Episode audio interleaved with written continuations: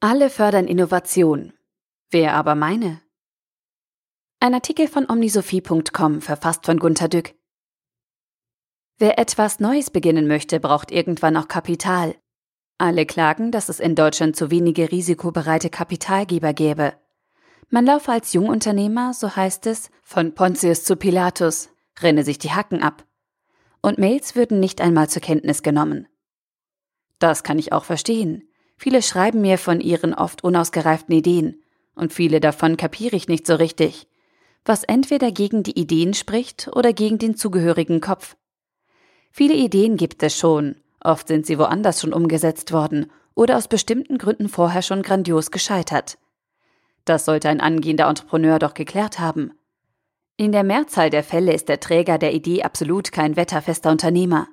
Oft staune ich, wie leichtherzig junge Leute Kapital haben wollen. Geld, das jemand ja früher einmal sauer verdient hat. Und es ohne Verantwortungsgefühl für die Investoren misswirtschaftlich raushauen.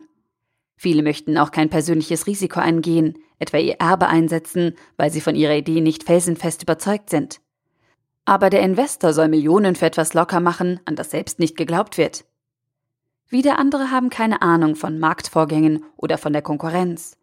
Und noch wieder andere Leute arbeiten seit 20 Jahren still vor sich hin an einer Interneterfindung, ohne in der ganzen Zeit den Kopf herausgesteckt zu haben. Die Zeit ist doch schon übersehen weggerollt. Kurz, die meisten Vorhaben kann ein erfahrener Experte gleich abhaken, bevor es einen herben Schaden gibt. Was aber geschieht, wenn die Idee gut ist? Angenommen, sie ist gut, Angenommen, der Betreffende würde es auch schaffen. Angenommen, es wäre alles gut. Wer fördert dann? Wer investiert, wenn man als Unternehmer nicht gerade mit den Google-Gründern befreundet ist?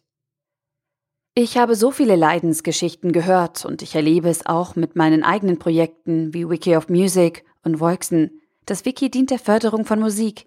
Die Firma Voixen hat schon Kunden, Umsatz und ist bald Break-Even. Diese beiden Projekte bringen an wirklich jeder Stelle heftiges Kopfnicken hervor. Wir verteilen Visitenkarten an Minister und Co. Alle geben gerne Tipps, an wen man sich wenden sollte. Alle versprechen einen Rückruf. Wir sind begeistert. Und dann Stille.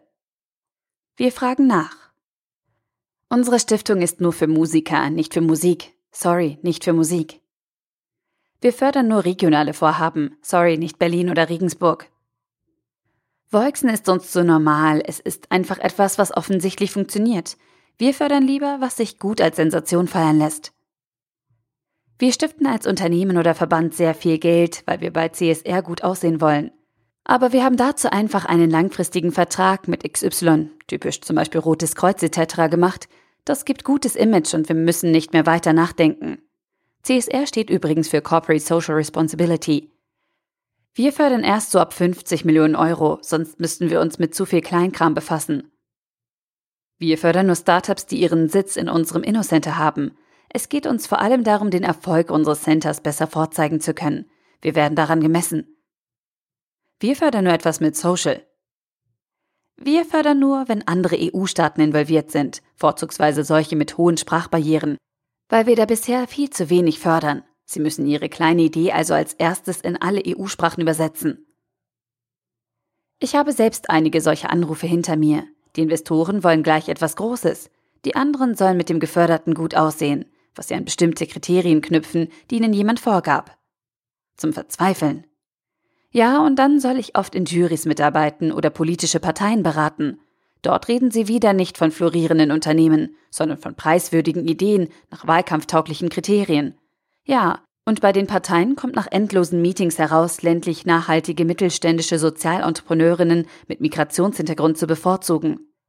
Das ist nicht falsch, aber man müsste doch einfach nur mal ein gutes Unternehmen fördern können, ohne jedes Mal Sonderbedingungen erfüllen zu müssen, die nichts mit Business zu tun haben. Es scheint für Kapitalsucher viel wichtiger zu sein, bestimmte Raster zu bedienen, als ein neues Unternehmen zu gründen. Und ich frage, wenn man gezwungen ist, eine Unternehmensidee von vornherein gar künstlich in ein Raster zu pressen und in ein Mieder zu schnüren, überlebt das die Idee? Ist nicht schon das Geldverdienen allein schwer genug? Dieser Rasterwahnsinn ist denn wohl auch der Grund, warum Großunternehmen sich zu nichts entschließen können. Die haben so viele Silos, dass jede Idee irgendwie irgendwo nicht hineinpasst. Ach, da fällt mir ein Beispiel ein für etwas, was es dann wieder nicht gibt. Das ist mir ganz zufällig über den Weg gelaufen, weil jemand vom Patentamt dafür schwärmte. Ich kann ja nicht hell sehen und weiß kaum mehr als von der Erfindung selbst, aber die passt eben wieder nicht in ein Raster. Bei Audi hat ein bestimmt hoch dekorierter Top-Ingenieur, Mario Rossetti, ein Auto mit mehreren Dachteilen erfunden. Diese Erfindung erlaubt es, einen Caravan in ein Cabrio zu verwandeln. Ist das nicht toll? Wenn Sie viel Zeug mitnehmen müssen, ist es ein Caravan. Wenn Sie nur in der Sonne chillig fahren, ein Cabrio. Die gibt es nun schon seit einigen Jahren und ist offensichtlich toll. Und?